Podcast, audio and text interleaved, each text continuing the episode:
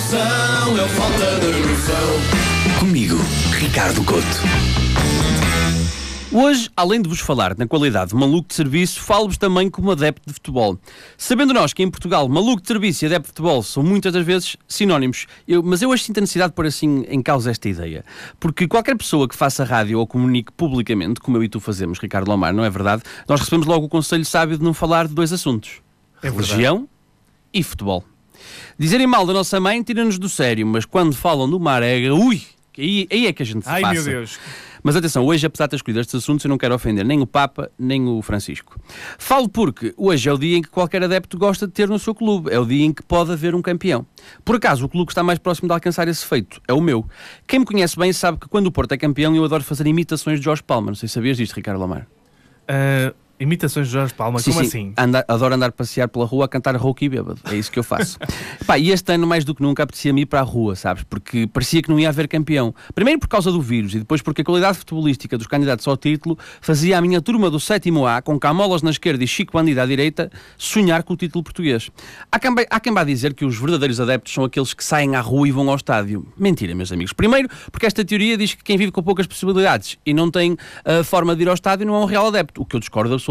Segundo, porque eu tenho um sofá roçado lá na sala que é utilizado como argumento.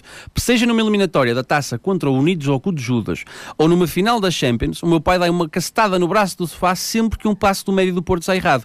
Eu próprio, numa altura em que estava em Madrid, quando estava a decorrer um clássico Porto-Benfica, soube por uns portugueses que o Porto tinha acabado de marcar. Então enchi-me do meu sotaque nortenho, sobretudo eh, sotaque portuense, e gritei o clássico Tendo com a trepidação virado meia dúzia de pratos de tapas e tendo ainda sido convidado para abrir um espetáculo de tauromaquia, porque parecia que estava a gritar Touro!